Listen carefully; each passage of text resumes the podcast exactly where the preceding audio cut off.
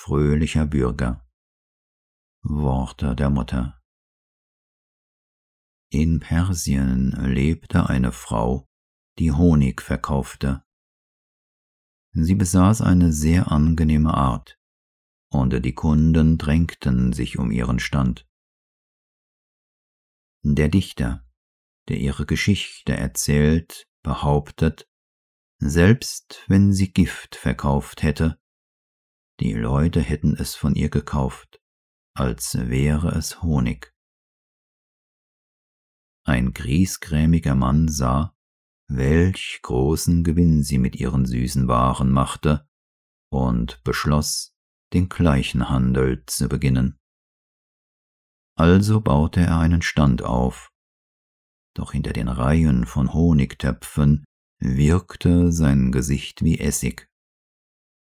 Jeder, der zu ihm kam, wurde mürrisch behandelt.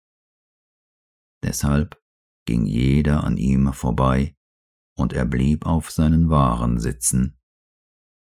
Nicht einmal eine Fliege wagte sich an seinen Honig, erzählt der Dichter. Als der Abend kam, hatte er immer noch nichts verdient.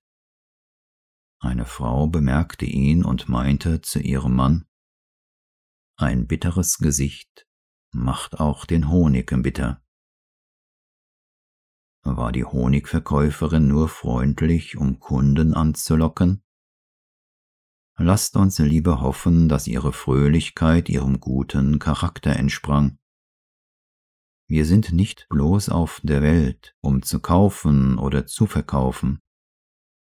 Wir sollten hier einander Kameraden sein. Die Kunden der guten Frau spürten, dass sie mehr war als eine Honigverkäuferin. Sie war eine fröhliche Bewohnerin dieser Welt.